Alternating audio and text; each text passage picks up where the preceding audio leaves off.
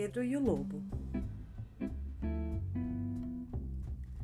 Numa linda manhã de sol, Pedro abriu o portão do jardim e saiu para o campo imenso como o mundo.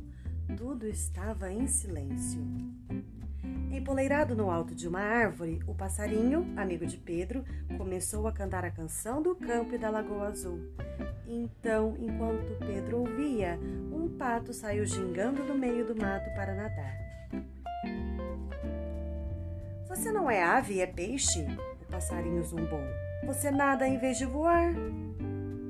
Do que adianta essa lagoa tão linda se você não sabe nadar? grasnou o pato. E os dois começaram um bate-boca. O pato estava tão irritado que nem conseguia curtir o passeio pela lagoa, com aquele passarinho voando de um lado para o outro por cima dele. Mas o gato de Pedro também tinha saído pelo portão e, escondido no meio do capim alto e das flores do campo, foi se aproximando sorrateiramente dos dois briguentos. Aham! pensava o gato, avançando pé ante pé, com os olhos amarelos fixos no pato e no passarinho. Enquanto eles continuarem discutindo, não vão nem perceber minha presença. Vou agarrar aquele passarinho barulhento. Cuidado! Pedro gritou.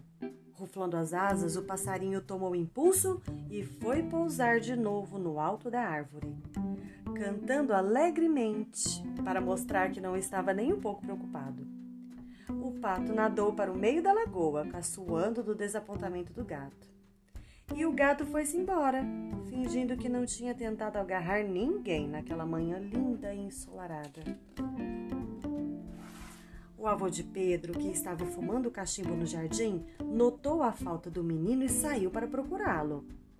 Quantas vezes eu já disse para você não sair sozinho? Ele esbravejou.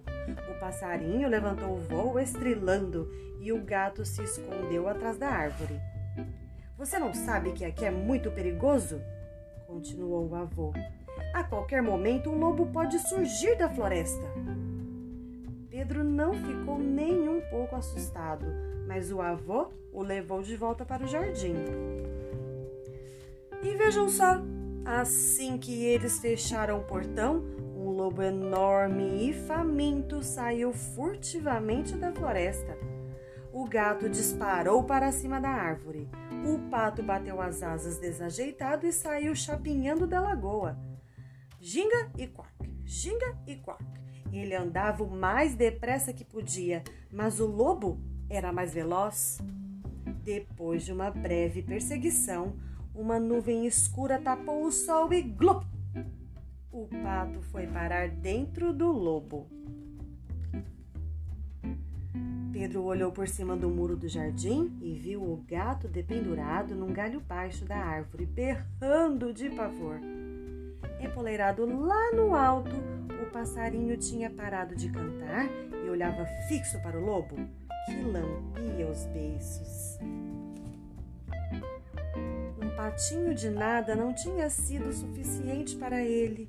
O lobo começou a correr em volta da árvore, de boca aberta e língua de fora. A qualquer momento, o gato podia perder o equilíbrio ou o passarinho podia acabar caindo direto entre seus dentes. Em todo caso, o lobo não ia parar de correr ao redor da árvore enquanto isso não acontecesse. De repente, Pedro teve uma ideia genial. O menino entrou em casa e voltou trazendo uma corda bem comprida. Com ela, subiu no muro e de lá num galho da árvore.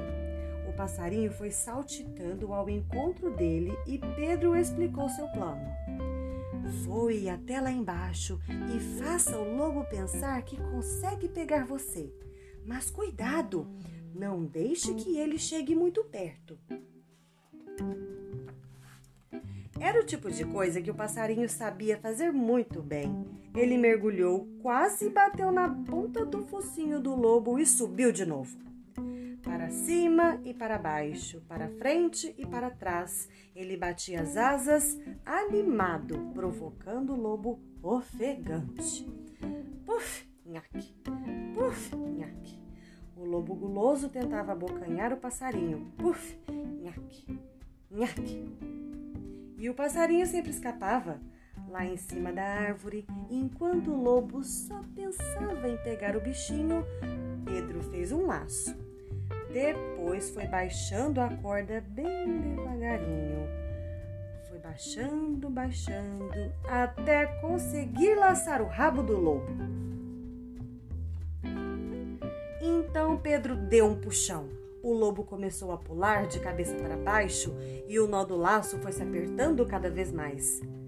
Bem nessa hora, três caçadores saíram correndo da floresta, gritando e dando tiros de espingarda. Não precisam atirar, avisou Pedro. Nós já pegamos o lobo. Agora venham nos ajudar a levá-lo para o zoológico.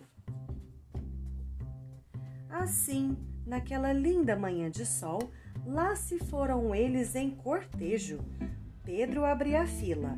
Os três caçadores levavam o lobo e atrás vinha o avô carregando o gato. O passarinho os acompanhava, voando e cantando orgulhoso. Fui eu que fiz tudo, fui eu que fiz tudo.